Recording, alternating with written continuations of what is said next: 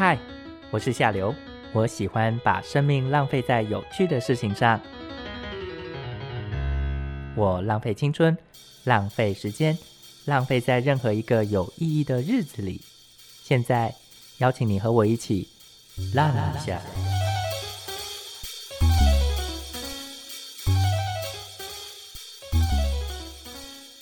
Hello，各位听众朋友，大家好，欢迎收听《浪一下》，我是夏流。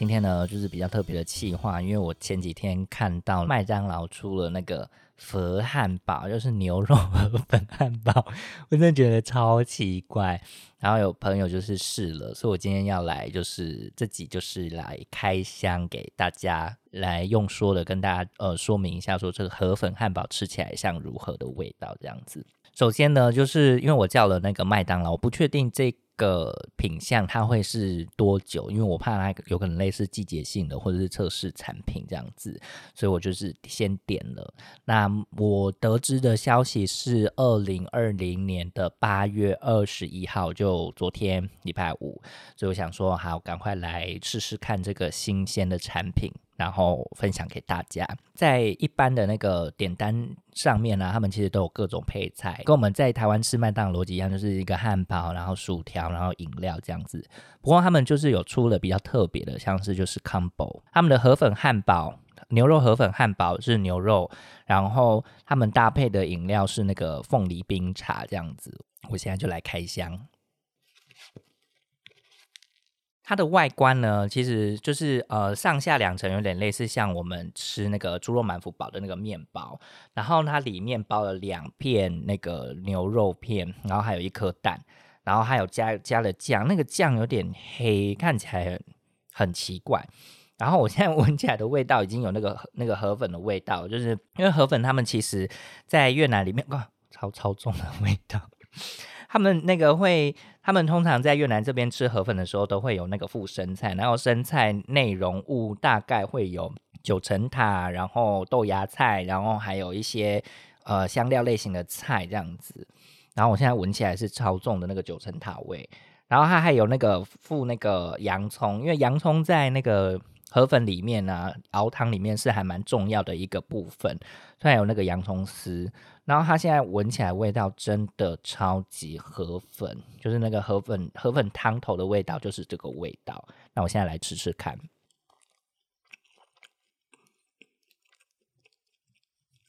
网络上蛮多人说这个是呃，就是朋友们觉得不太好吃，但我觉得就是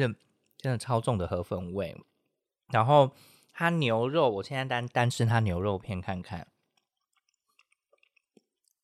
它牛肉本身跟麦当劳本身的牛肉是不一样的，就是我们一般吃吉士汉堡那个牛肉的那个组合肉啊，它有一个还蛮重的牛味。可是这个牛肉河粉的牛肉啊，我觉得它里面加了蛮多，就是在煮河粉汤头的时候会用的一些香料，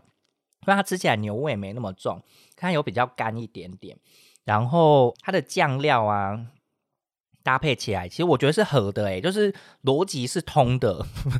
因 为因为。有些人觉得说它做成其他就是怕吃起来就是吃雷一样，但是我觉得这个逻辑有通诶，因为它里面还有包的是那个算是香菜类型的东西吧。我我有看到九层塔，我现在有看到九层塔，然后还有香菜，然后闻起来就是那个河粉的味道。我现在来吃第二口，它那个酱料的味道啊，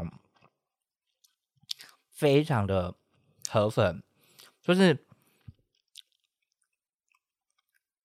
不是一般我们吃汉堡那时候会有的那种味道，因为我们吃汉堡通常会是美乃滋或者是番茄酱那个味道，它这个调味啊非常的亚洲，而且它里面吃起来，我觉得那个因为在煮河粉的时候，他们通常会有标准的那个香料是呃丁香、茴香、草果、八角跟肉桂。然后用这些东西去熬煮的汤头，可是这个肉桂味没有很重，它就是淡淡的香气。因为我本身很不喜欢肉桂，然后另外它的那个呃香料配合度，我觉得它的它的它的那个香气来自于酱料跟酱料跟那个呃那个生菜，就是刚刚讲的那个九层塔，所以你吃下去的时候会有浓浓的河粉味，是真的浓浓的河粉味。然后那个酱料啊。它本身，嗯，我觉得它麦当劳调的蛮好的，因为它是非常雅式的口味，它就是你会觉得这个吃起来不会像是麦当劳的汉堡，或者是不是美式的那个汉堡，它的 local local 的感觉做的非常的好，因为我觉得这个汉堡还蛮适合，还还蛮值得尝试的。如果你真的有在迷恋河粉这件事，这个是我会续点的东西。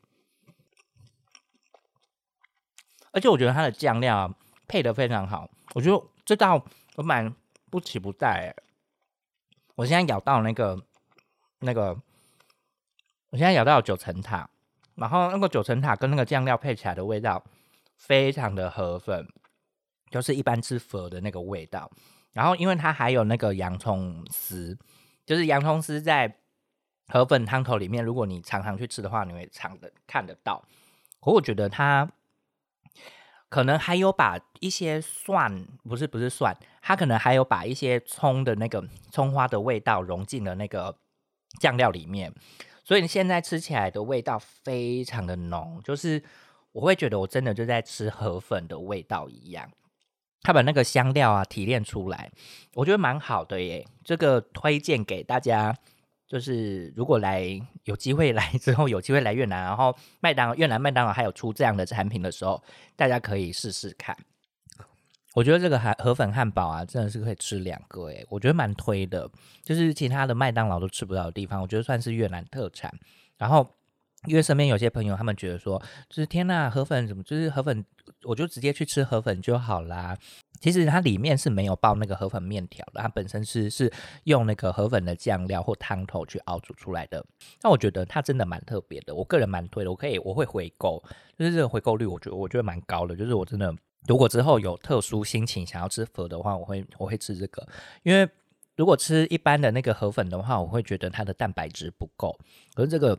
里面有两片肉，然后还有一颗蛋。然后它那个也有一些生菜，因为它真的把那个越南会吃那个河粉的时候会加的生菜也加进去，所以我觉得整体来说算是，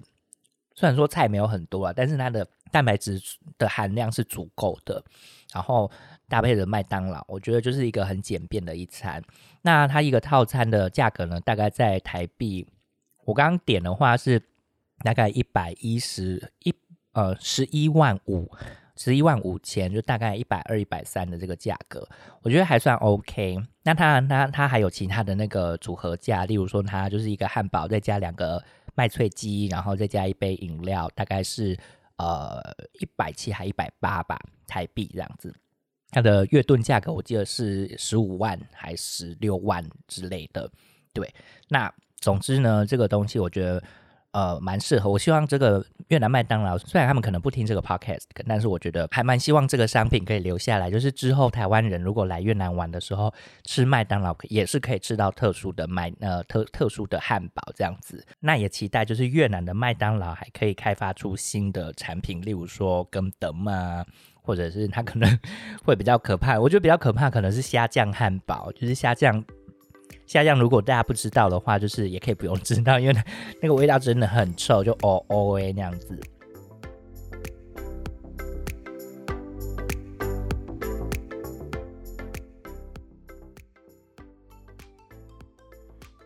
好，那既然刚刚吃了那个河粉汉堡之后呢，那我们现在来聊聊关于河粉的历史。那河粉的历史呢，其实起源于二十世纪初。在那个越南河内一带，那我觉得它的起源有三个综合的方式，所以让它变成现在的河粉的样貌。那首先呢，第一个呢是来自于中国南方的一些米食文化，例如说我们常熟悉的那个客家人的板条，或者是一些挖柜这样子的方式。因为其实，在地理位置上，他们算是接近的哦，所以他们会透过用米制成那个面条的状况，所以河粉其实是个大米制品哦，那就是演变成现在那个面面条样子。其实它有点类似像我们的板条，但就是内容物跟粗细度可能不太一样。第二个部分呢，是融合了那个当时法国殖民者的一些文化，因为呢，在当初越南其实以农立国，所以他们到目前为止都还是有些人就是一样是不吃牛肉的，那就是概念跟我们台湾不吃牛肉那个概念很像，就是因为农家子弟然后不吃牛这样子。但是法国的殖民者来了之后，因为你们知道法国人就是要吃牛肉嘛，所以就是变成说越南人就要去处理法国人的这些食物的部分，所以导致他们会开始料理牛肉。那牛肉的部分呢，因为大部分你要知道，在当时的殖民社会里面，如果他们就是大块的牛肉，一定是留给殖民者或上位者，或者是呃地位崇高者。那剩下来的，像在厨师，就是在厨房工作的厨师，他们能够吃到的，可能就是骨头上面残留下来、边边角角刮下来的那些碎肉，然后还有牛骨。所以呢，河粉呢，它其实就是用牛骨熬制的汤。那那些牛肉呢，他们其实是从那个大骨里面刮下来的一些碎肉。所以说实在话，就是在台湾的那个生牛肉河粉，虽然我们吃的是牛肉片。但实际上呢，在越南的生牛肉河粉，大部分时间或者是比较传统一点的，他们其实是牛肉碎块。那他们的越南文呢，他们称佛呆，佛呆，它其实就是生牛肉河粉。但我在吃我讲佛呆的时候呢，大部分都是那种碎牛肉，很少很少会遇到那种生牛肉河粉，然后是一整片的牛肉片。其实它是一个历史渊源的部分哦。第三点，他们本身是热亚热带或热带性国家，所以他们会用非常多的香料入菜。他们也受了法式料理的影响，所以呢，他们会将茴香、草果、豆蔻，还有呃肉桂以及八角，把它当成香料品。然后呢，另外还有他们在熬制河粉汤头的时候呢，除了牛骨以外，他们一定会放的是洋葱，然后还有些许的蔬菜以及。萝卜，其实越南呢，它的河粉概念呢，就跟我们台湾人吃卤肉饭的概念很像。路边的卤肉饭摊就可以解决，所以他们其实是非常习惯在路边摊吃这些河粉的街头料理。那在这样的情况下呢，因为在二战结束之后，他们越战结束了，当时的政治清算导致一批的移民从北越逃到南越，然后也从有一些南越移民从南越移出到。美国、法国等地，那反而是到了国外之后啊，他们就透过这样的方式，渐渐的，他们在越南的聚落以外，还有其他的外国人也开始吃他们的河粉料理，所以就变成它是一个非常特殊的一个风味的料理。但实际上，它是二十世纪才开始的一道越南料理。希望刚刚这段呢，让你们更能够了解河粉这个历史。那下次吃河粉的时候，你大概可以想象得到。其实这是一个越南在殖民时期或者是战后时期，他们必须他们在那个历史背景下所产生的产物哦。那今天关于河粉以及河粉的开箱就到这里了。顺带一提，目前是八月二十二号，我这边也跟听众朋友更新一下，目前越南本身的疫情呢，其实没有太大的影响，主要发生在于岘港的一个疫情，现在似乎已经控制住了。当然，每天还是有，就是大概十来位，或者是甚至个位数的确诊人数。但目前我觉得状况还是控制住的。另外呢，我也想告诉大家一下，越南在防疫的方面呢，做的真的非常的确实哦。就如果这个人从疑似病例附近，或者是他有追溯的可能，他会派两个医护人员身穿防护衣。早上跟晚上，就早上跟下午之间都会量一次体温跟测量。那这个部分呢，表示越南政府其实是真的严阵以待哦。对于这个疫情，呃，我想他们应该也是怕了啦，就是很希望不要因为这件事情让他们的经济继续受到影响。那今天关于河粉的历史，还有最近越南疫情的状况，就分享给大家。今天的节目就到这里喽，我们下次再见，拜拜。感谢您今天收听《浪一下》。如果你喜欢我的节目，欢迎您到 Apple Podcast 留下五颗星，或者留下评论告诉我你最喜欢哪个部分。你也可以透过 Fear Story Instagram 跟我联系，让我知道你想知道哪些越南资讯。如果可以，也欢迎您透过 Fear Story 的听众赞助，让我做更多更好的节目。非常感谢您的收听，我们下次再见。